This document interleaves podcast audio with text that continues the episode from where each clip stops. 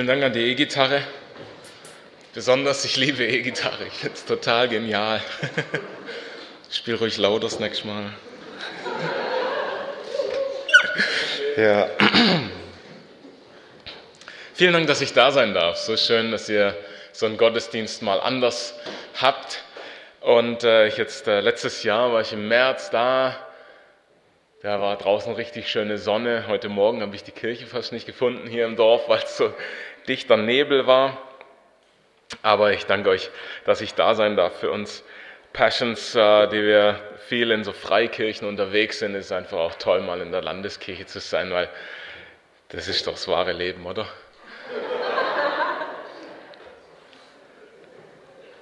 Ja, vorhin habe ich schon gesagt, wer wir so ein bisschen, wer wir sind, was wir machen. Ähm, wir machen viele Seminare, wir machen Einzelcoachings und wir bieten Seelsorgegespräche an. Wir machen Unternehmensberatung, Gottesdienste, Predigten, Lehrvideos und Konferenzen. Und äh, ich habe hinten so ein paar Sachen mitgebracht, äh, ein paar zwei Bücher, die uns gerade äh, helfen. Du sagst mir, soll ich näher ans Mikro dran? Ist das gut? Höher? Oder bin ich, du stellst mir ein?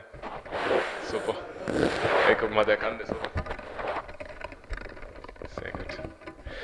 Gut. Hm. Super. Genau, einfach von Themen habe ich Bücher dabei, die uns gerade besonders bewegen. Könnt ihr mal gucken. Ähm, und ein paar Flyer, wo ich einlade zu unseren, zu unseren Veranstaltungen. Ich sage nachher auch noch ein bisschen was, wann, was wann stattfindet. Der Roland hat mir vor einem, circa einem halben Jahr erzählt, dass ihr immer hier in der Gemeinde immer noch so voller Tatendrang seid wie letztes Jahr, dass ihr guckt, wie lebt ihr euren Glauben, wo lebt's und wie möchtet ihr das machen, was bedeutet Gemeinde. Und dann macht ihr halt auch mal einen Gottesdienst mal anders, so in ganz anderer Form. Und ich finde das total, total schön. Ich hätte gern meine Familie mitgebracht. Die sind aber jetzt nach zwei Wochen Krankheit das erste Mal so wieder richtig gesund und die chillen zu Hause. Genau. Erholen sich noch eine Runde.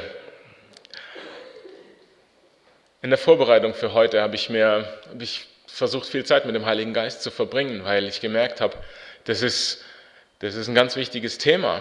Und, in, und irgendwie da kann ich nicht einfach nur hier Punkt 1, 2, 3 aus den Versen, das ist jetzt wichtig und dann Tschüss und Amen, Tschüss und Ade, ciao, macht's gut, irgendwie sagen. So habe ich einfach versucht, am stark hinzuhören, was, was Gott eigentlich euch sagen möchte und was er euch mitbringen möchte.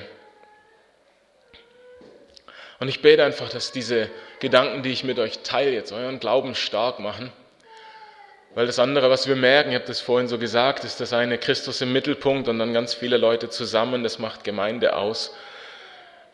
Aber ja, das muss auch irgendwo innen herauskommen, so von innen heraus. Wer, ich, ich, auch ich merke und wir merken bei Passion besonders diese Zeit von, wir machen es so, wie alle machen, weil wir es schon immer so gemacht haben, die ist noch mehr vorbei denn je irgendwie.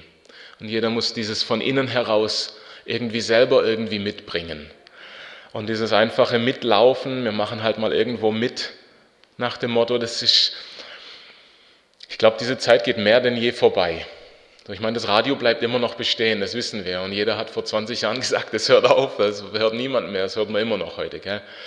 Deswegen, man kann immer noch wo mitlaufen, aber ich glaube, dass es immer wichtiger wird, dieses von innen heraus verändert zu sein, um das dann irgendwie zu leben. Und so mag ich euch den äh, einen Predigtext äh, vorlesen, den ihr vielleicht schon häufig gehört habt und vielleicht noch, vielleicht noch wenig, aber ich liebe diesen, diesen Text. Apostelgeschichte 2, 41 bis 47 möchte ich lesen.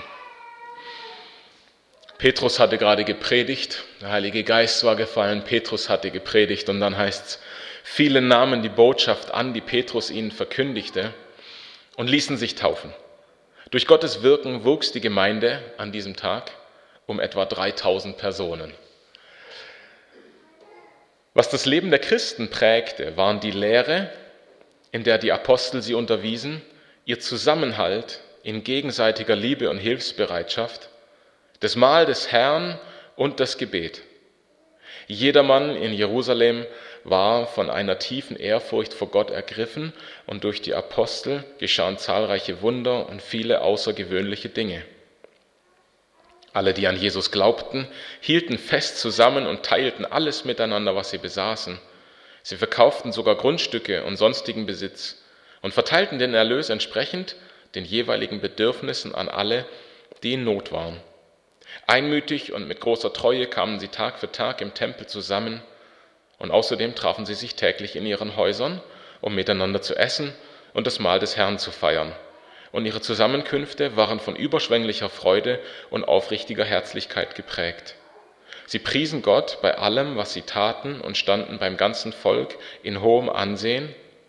Und jeden Tag rettete der Herr weitere Menschen, sodass die Gemeinde immer größer wurde.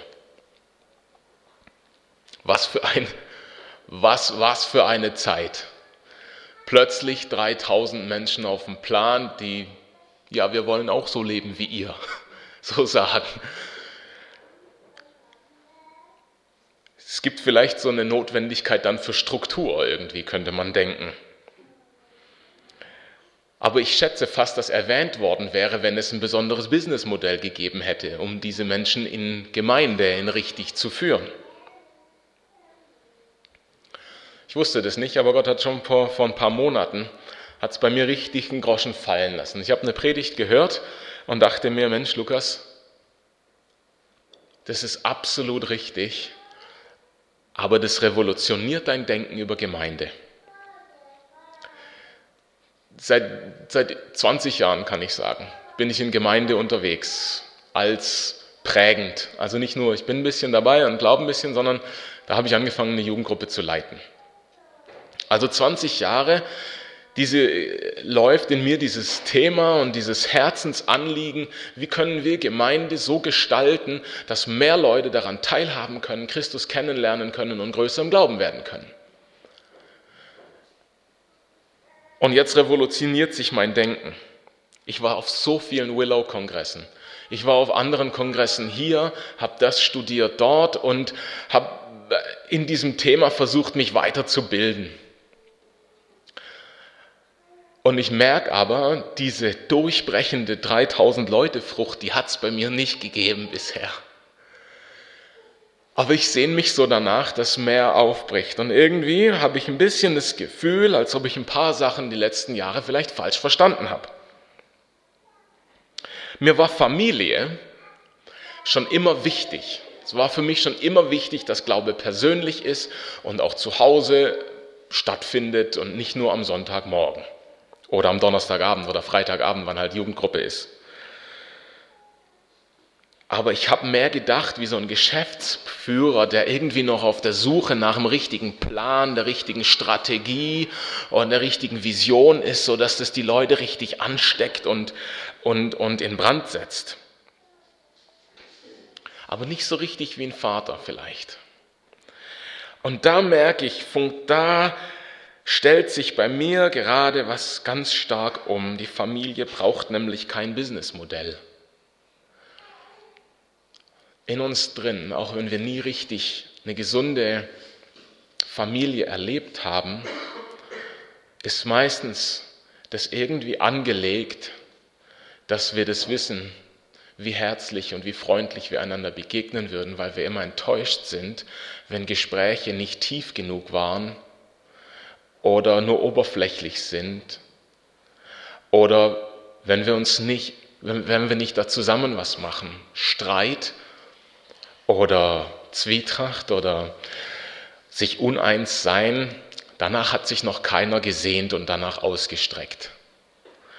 Also glaube ich, dass dieses zutiefst Familienleben in uns irgendwie angelegt ist, ob wir das als Kinder oder auch Erwachsene erfahren haben oder nicht. Wir wissen, wie das eigentlich funktioniert.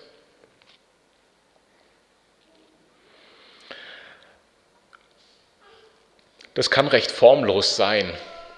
Irgendwie haben die Apostel das geschafft, die Leute, die sich da bekehrt haben. So viele Menschen, 3000 Menschen, irgendwie als Gemeinde zu leben, ohne das hier zu erwähnen, was die Struktur da war. Die, die, Kleingruppen werden nicht erwähnt, wie das war und welches System da dahinter steht. Und das, das wird hier nicht erwähnt. Es kommt mir ein bisschen so vor wie Teenager, wenn die chillen wollen. Die können überall chillen. Wir chillen. Im Unterricht, in der Schule. Aber wir haben nur gechillt im Sportunterricht auf der Bank. Wir wollen lieber chillen. Und das können die stundenlang. Es ist Abendessenszeit. Ja, wir chillen gerade so schön. Was macht ihr? Spielt an euren Handys und ihr chillt oder? Also, es ist so ein bisschen unfassbar, finde ich. Weiß nicht, wer das nachvollziehen kann. Aber innerhalb von Familie für diese Sachen, da braucht es kein Konzept, was so ausgearbeitet ist und jeder weiß. Eure Kinder wissen vielleicht gar nicht, dass es ganz arg wichtig ist, dass Mama und Papa da sind und wo das nicht der Fall ist, dass, dass irgendwie, dass die Mama da ist oder der Papa oder das wissen, die wissen vielleicht gar nicht, was wirklich wichtig ist, aber die leben das einfach. Also meine Jungs wissen, ich habe zwei Jungs, der ältere ist fünf, der kleine ist drei, die wissen, wenn ich aus meinem matschigen Gummistiefel nicht rauskomme, mein Papa hilft mir. Meistens. Manchmal sage ich auch, hey, putze dir doch erstmal auf der nassen Wiese. Ja, ich finde, Familie ist so ein Ort der Gnade. Also da bin ich jedenfalls herausgefordert, weil diese matschigen Gummistiefel, mein älterer Sohn geht in den Waldkindergarten, das ist eigentlich nie sauber, wenn der sich in mein Auto setzen will, um nach Hause zu fahren zum Mittagessen. Da muss Gnade da sein. Und ich glaube, irgendwie, ja, wir haben uns natürlich auch vorbereitet, haben eine Plastiktüte im Kofferraum und so, dass sind ihre dreckigen Klamotten da rein können, aber er erwartet diese Gnade. Und das ist, glaube ich, gut. Er erwartet das von mir, dass ich ihm helfe, die matschigen Dinge auszuziehen, weil die kann er nicht ausziehen. Kinder können noch nicht mal richtig über den Kopf klatschen. Wie sollen die sich die matschigen Gummistiefel ausziehen? Also die Kleinen jedenfalls. Ich glaube, dass das hier in der Apostelgeschichte das eins, fast eins der wenigsten Dinge ist, wenn nicht die jüdische Kultur da noch, noch mehr Struktur gegeben hat, dass Familie und das Zusammenleben zu Hause, dass das die grundlegende Struktur hier war oder jedenfalls diese grundlegende Struktur, um 3000 Leute, neue Leute in eine Gemeinde zusammenzufügen, dass das das, äh, ja, das Fundament dafür war. Das Lutherjahr war das letztes Jahr, gell? haben wir nochmal so stark zu Augen geführt. Sola gratia sola scriptura, sola fide, ähm, nicht sola structura oder sola Gottesdienst. Es läuft nicht alles nur im Gottesdienst ab und es ist auch nicht unbedingt entscheidend, welche Struktur die richtige ist, sondern der Glaube, die Gnade und die Schrift. Und das Geht überall. Es geht wunderbar zu Hause am, am Esstisch. Mittlerweile dürfen, können wir auch Spaghetti kochen und, und Spaghetti mit Hackfleisch. Damit kann man viele Leute satt kriegen. Oder Gulasch. Hat jemand schon mal ein großes Gulasch gekocht? Das krieg sogar ich hin. Chefkoch.de oder sowas.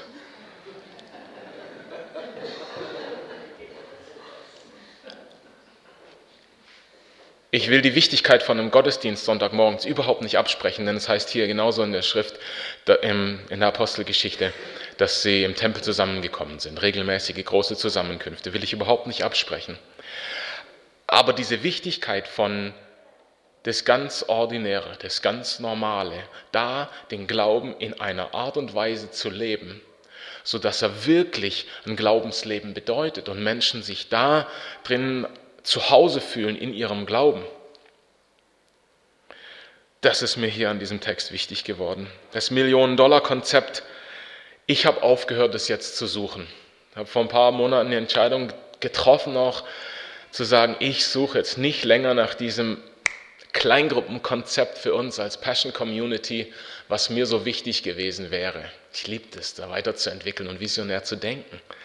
Aber wir als Passion Community, wir sind vielleicht so 50, 60, vielleicht 70 Leute, die äh, alle zwei Wochen kommen wir zum Gottesdienst zusammen, weil wir merken, äh, wir haben da Lust drauf, wir haben da Spaß dran, aber wir wollen auch diesen Glauben zu Hause bei uns irgendwie leben. Ja, aber es gibt niemand die Struktur vor.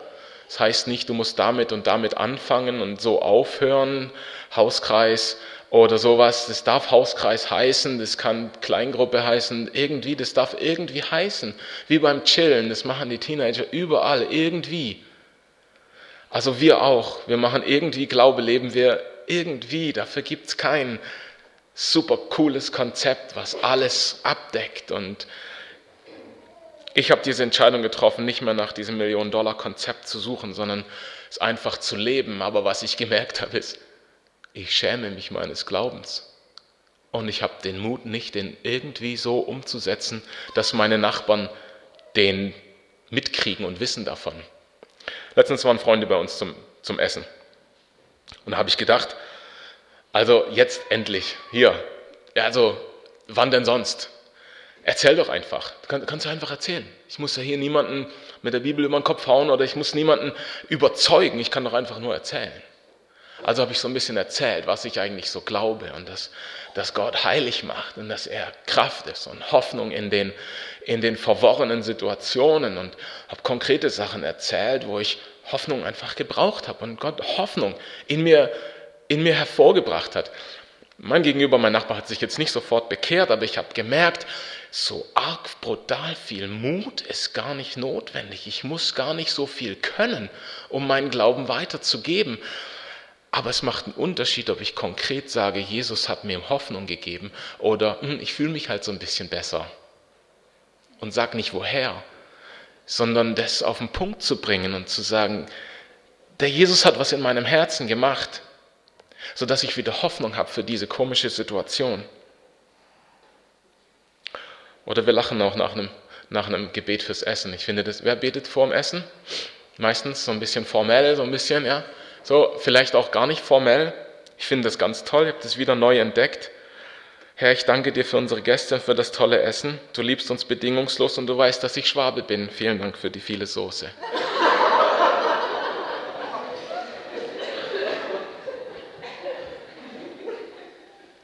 Ja, glaubst du wirklich, dass Gott uns bedingungslos liebt? Die Soße war nur der Lacher.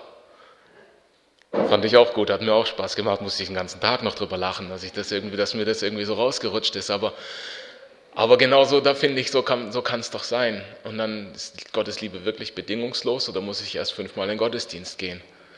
Nee, musst du vielleicht nicht. Du kannst die Bibel lesen. Hast du keine? Nimmst du die hier. Ich weiß nicht, diese Unkompliziertheit von Familie, das gefällt mir extrem. Das macht es für mich aber auch irgendwie extrem spannend.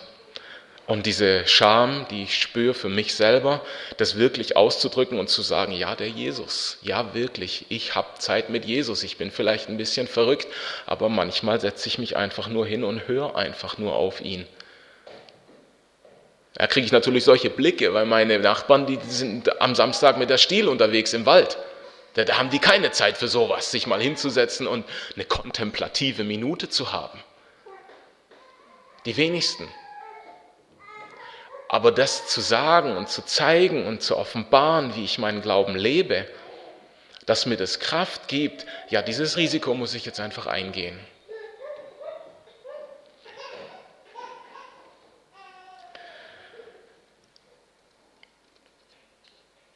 Wenn uns das so sehr herausfordert, stellen wir uns, glaube ich, die Frage, ja, wie, wie, funktioniert das?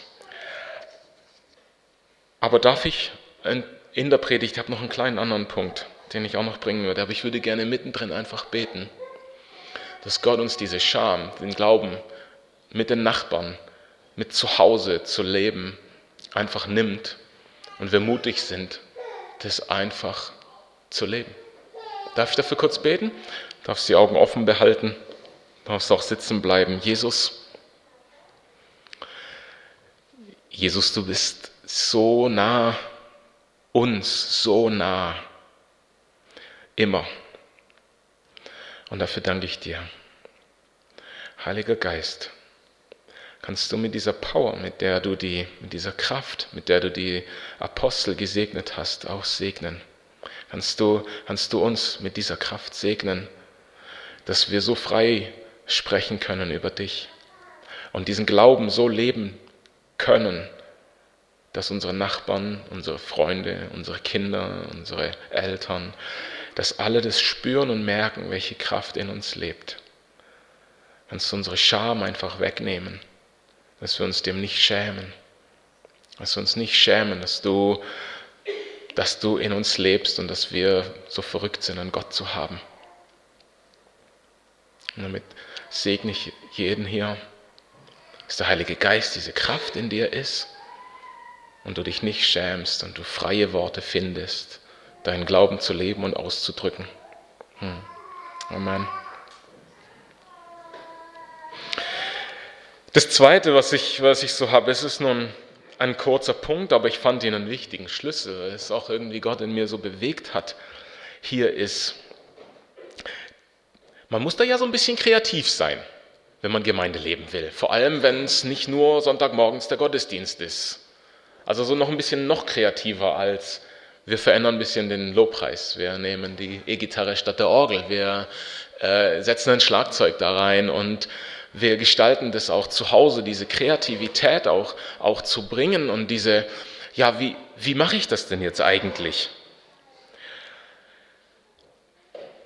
Im Johannes 10, Vers 27 sagt, sagt, Jesus, sagt Jesus, meine Schafe hören meine Stimme und sie folgen mir. Und dieses Gottes Stimme hören, ja, das ist ein uraltes Thema von uns bei Passion. Davon reden wir schon seit 10, 20 Jahren fast. Nee, 10 wahrscheinlich. Und darüber hinaus. Gottes Stimme wirklich zu hören. Wenn wir die Stimme des Hirten hören können, dann wissen wir auch, was wir, die anderen was wir den anderen Schafen, den weggelaufenen, den noch nicht gefundenen oder den schwarzen Schafen sagen oder was wir sie fragen können. Ich habe letztens diese Frage entdeckt auf einem Geburtstag, den ich gefeiert habe, wo auch Nachbarn und so weiter dabei waren, was bewegt eigentlich gerade dein Herz? Dein Herz. Wir können über das Kettensägenöl reden, wir können über Spätzle mit Soße reden und über Wurst auf dem Grill. Aber übers Herz? Das war dann nicht ganz einfach. Irgendwie haben wir uns da zurechtgefunden. Aber ich fand es ich fand es so wichtig, mitten hineinzuspringen an das Zentrum. Wie geht es dir eigentlich wirklich? Mag man ja auch nicht immer überall offenbaren. Aber das dürfen dann die Leute auch frei entscheiden. Das muss ich ja nicht wissen, ob die jetzt was erzählen wollen oder nicht. Und für mich war das so ein Punkt, ey, der Heilige Geist hat irgendwie so die innere Stimme in mir. Gott, ich habe das Gefühl, wie Gott mich dazu treibt, da mutig zu sein und solche Sachen und Fragen zu stellen. Gottes Stimme zu hören war für mich schon immer irgendwie ein wichtiges Thema, ist in der letzten Zeit aber nochmal sehr viel wichtiger geworden, in den letzten Monaten. Irgendwie zu wissen und hinzusitzen und zu schreiben. Ich schreibe das auf, weil ich, ich denke zu schnell für mich selber. Dann, bin, dann, dann brauche ich gar nicht denken. Dann bleibt nichts übrig. Deswegen schreibe ich mir das auf und ich schreibe Gottes Stimme auf, was ich so denke, was Gottes Stimme ist. Ein paar Tage später lese ich mir das dann nochmal durch, dann streiche ich ein paar Sachen weg weil nicht alles ist ganz rein, so Gottes Stimme, was ich so vernehme. Aber ich merke, was für eine Kreativität da herauskommt, mein Leben zu gestalten, das Leben unserer Familie zu gestalten, das Glaubensleben zu gestalten. Und davon könnte ich jetzt noch viele Stories erzählen. Es steigt in mir je mehr ich das tue, steigt in mir der Mut zu wissen, was Gottes Wille ist. Ich, kann, ich fühle mich, als ob ich in den richtigen, wichtigen Momenten die richtigen Entscheidungen treffen kann, besser denn je. Ich bin ein alter Zauderer, ich überlege mir Sachen ganz arg gut. Mein Amazon-Warenkorb für die Sachen, die ich kaufen will, der ist ganz arg voll und die Wunschliste ist noch länger, damit ich mehr Zeit habe, dass das Richtige passiert bin nicht so spontan. Aber ich glaube, gerade in Begegnungen mit Menschen ist eine gewisse Spontaneität ganz arg wichtig. Weil die sagen einem ja vorher nicht, was die machen werden. Wenn man in einem Gespräch mit dem Nachbarn ist, was soll ich dem sagen? Da habe ich keine drei Tage Zeit, mich darauf vorzubereiten. Und diese Spontanität aus zu wissen, was möchte Gott hier jetzt tun und was kann ich, wie kann ich diesem meinem Gegenüber dienen, glaube ich, kommt da heraus, dass wir den Hirten hören, dass wir hören, was er sagt und was, wie er diesen Menschen begegnen möchte. Ich glaube, wenn wir seine Stimme besser hören und mehr hören, dann können wir dieser Generation Gnade und Heilung bringen. Dann wissen wir, was vielleicht auch der Chor in Frankreich braucht, welches Gebet wir denen schicken, welchen Bibelvers wir denen per WhatsApp kurz schicken und sagen, ich möchte euch ermutigen damit und die in Frankreich sagen, oh, wow, wir hatten diesen Bibelvers nicht auf dem Schirm, aber irgendwie jetzt, wir fühlen uns wieder stark, weil Gott mit uns ist. Und solche Momente, glaube ich, sind möglich, wenn wir Gottes Stimme hören, dann können wir Gnade und Heilung irgendwie fließen lassen. Nicht, dass ich es jeden Tag erfahren würde, aber ich glaube, Menschen um uns herum erfahren mehr Heilung durch uns, wenn wir seine Stimme genau hören. Dann wissen wir, wie Gott diesen Menschen begegnen möchte. Zusammenfassend möchte ich sagen, wenn wir so formlos und frei wie Familienmenschen, Gemeinde denken, beim Gulasch, beim Spaghetti mit Hackfleisch, vielleicht könnt ihr was Aufwendigeres kochen, vielleicht könnt ihr sowas. Aber wenn wir uns so formlos und frei wie Familienmenschen denken und Gemeinde leben. Und wenn wir seine Stimme hören, dann glaube ich, können wir in dieser Generation Gnade und Heilung bringen. Die Menschen sich bekehren, das mag der Jesus dann machen, das müssen wir nicht verzwingen. So wie es hier in dem Text heißt, er fügt die Menschen hinzu. Aber lasst uns Gnade und Heilung einfach geben. Aber wenn du die Stimme Gottes hörst und du weißt, wofür du beten kannst, er ist doch viel besser. Ja, der Herr segne dich. Das ist gut und wichtig. Aber der Herr segne dich da und dafür. Ich stelle mir das gerade so vor, diese Situation, wenn ihr euren Nachbarn begegnet und ihr wollt, diesen, wollt, wollt sie segnen und plötzlich wisst ihr, was ihr sagen könnt. Plötzlich weißt du, womit du ihn segnen möchtest. Hey, mit dem richtigen Wort vor deinem Chef oder mit dem versöhnlichen Wort zu deiner Frau Woher weißt du, was wir gestritten haben? Ist doch egal, Streit ist nicht wichtig, aber dass Gott Heilung bringen möchte. Und so möchte ich einladen, während dem Lobpreis darauf auch zu reagieren. Aber ich mag noch auch beten und euch damit segnen, dass ihr Gottes Stimme hört, jeden Tag, überall.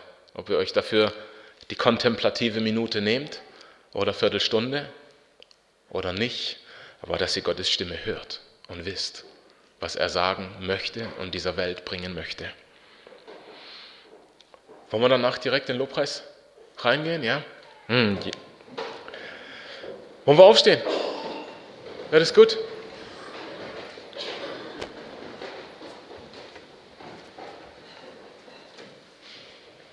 Hm, Jesus. Jesus, wir danken dir, dass du so lebendig bist und dass du uns segnest. Danke, dass du so viele Menschen da durch die Apostel in, der, in dem Moment da errettet hast. Und ich danke dir, Vater, dass du uns dein Wort gegeben hast, dass du uns deine Gnade gibst und dass du den Glauben in uns wachsen lässt und so empfangen wir von dir, Vater, ganz bewusst, wir empfangen Glauben von dir, dass wir unser Glaubensleben zu Hause ganz normal leben können. Dass man wirklich einen Unterschied sieht. Und wir empfangen von dir, Vater, denn du bist gut, wir empfangen deine Worte. Du bist unser Hirte und wir glauben mehr denn je, dass wir deine Stimme hören können, dass wir hören können, was du uns sagen möchtest. Und Vater, wir wollen auch so einfache Dinge empfangen, wie dass du uns liebst, dass du gnädig mit uns bist, dass du unsere Sünde vergibst durch dein geniales Opfer. Und wir empfangen solche komplizierten Sachen wie, dass wir wissen, was unserem Gesprächsgegenüber fehlt und womit wir es segnen dürfen. dass wir unsere Freunde und Nachbarn mit einem passenden Wort, das ins Herz trifft und es Liebe weitergibt, segnen können. Wir empfangen solche komplizierten Sachen einfach von dir. Und wir danken dir, Jesus, dass du, dass du zu uns redest. Du bist unser guter Hirte. Du bist unser guter Hirte. Und wir kennen deine Stimme. Und wir folgen dir. Hm. Amen.